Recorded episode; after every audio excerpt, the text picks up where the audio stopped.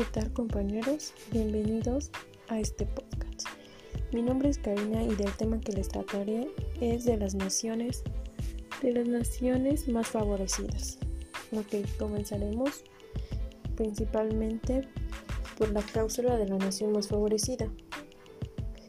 Esta establece la extensión automática de cualquier mejora de trata que se concederá o ya se concede a una parte de la misma modo se conocerán a todas las demás partes en un acuerdo de comercio internacional.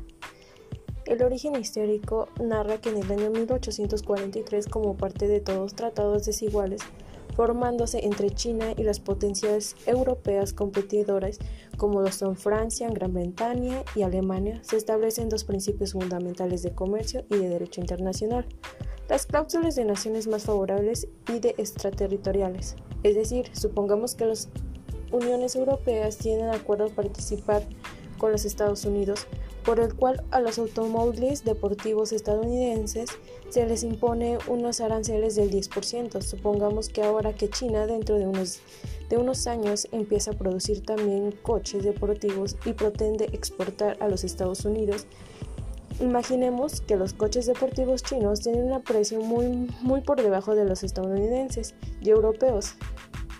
Así pues, imaginamos que los dirigentes políticos europeos deciden importar a estos coches chinos un arancel del 50%, pues que así el centro en el mercado europeo se presume automáticamente del 50% y se encontraría a un precio muy similar a los de los coches deportivos europeos o estadounidenses y por tanto su capacidad de competir con estos serían inferior. En las normas de la NMF se implican incondicionalmente a pesar de que existen excepciones, las tres excepciones más importantes que son las zonas de libre comercio, que son acuerdos entre países por los cuales las exportaciones se les deja un importe de arancel.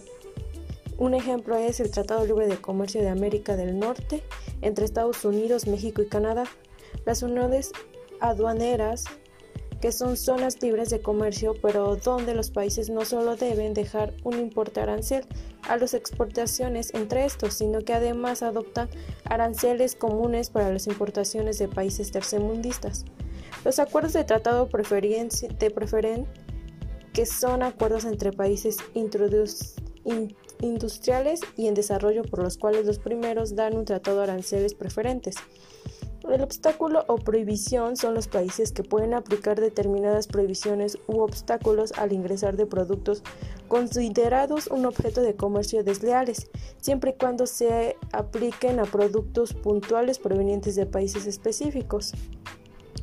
Eh, eso sería todo y le cedo la palabra a mi siguiente compañera. Trato nacional. Principio de no discriminación en materia comercial en virtud de la cual los bienes y servicios importados desde otro país miembro de la OMC deben recibir igual trato de los bienes similares o directamente competidores nacionales.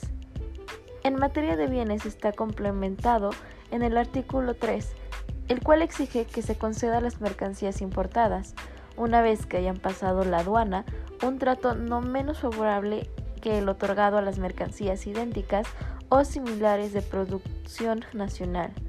Asimismo, el artículo 16 y 17 del acuerdo sobre la ADPIC también se consagra el principio de tratado nacional en materia de sus servicios y de protección de la propiedad intelectual respectivamente. Arbitraje nacional. El arbitraje es un procedimiento por el cual se somete una controversia por acuerdo de las partes a un árbitro a un tribunal de varios árbitros que dicta una decisión sobre la controversia que es obligatoria para las partes. También como por ejemplo, para que sea más claro, es una figura en la que un tercero imparcial y especializado, llamado árbitro, actúa como juez en la solución de una controversia. Emite un fallo que es denominado laudo arbitral y tiene los mismos efectos legales que los de una sentencia judicial. Hola, ¿qué tal amigos? Muy buenas tardes, maestro. ¿Cómo se encuentran el día de hoy? Bueno, espero que muy bien. El día de hoy les hablaré acerca de la Incoterms, que ustedes se estarán preguntando, ¿pero qué es esto? Bueno, La Incoterms, International Commercial Terms, que son términos que se utilizan en operaciones de compra-venta entre compañías de diferentes países.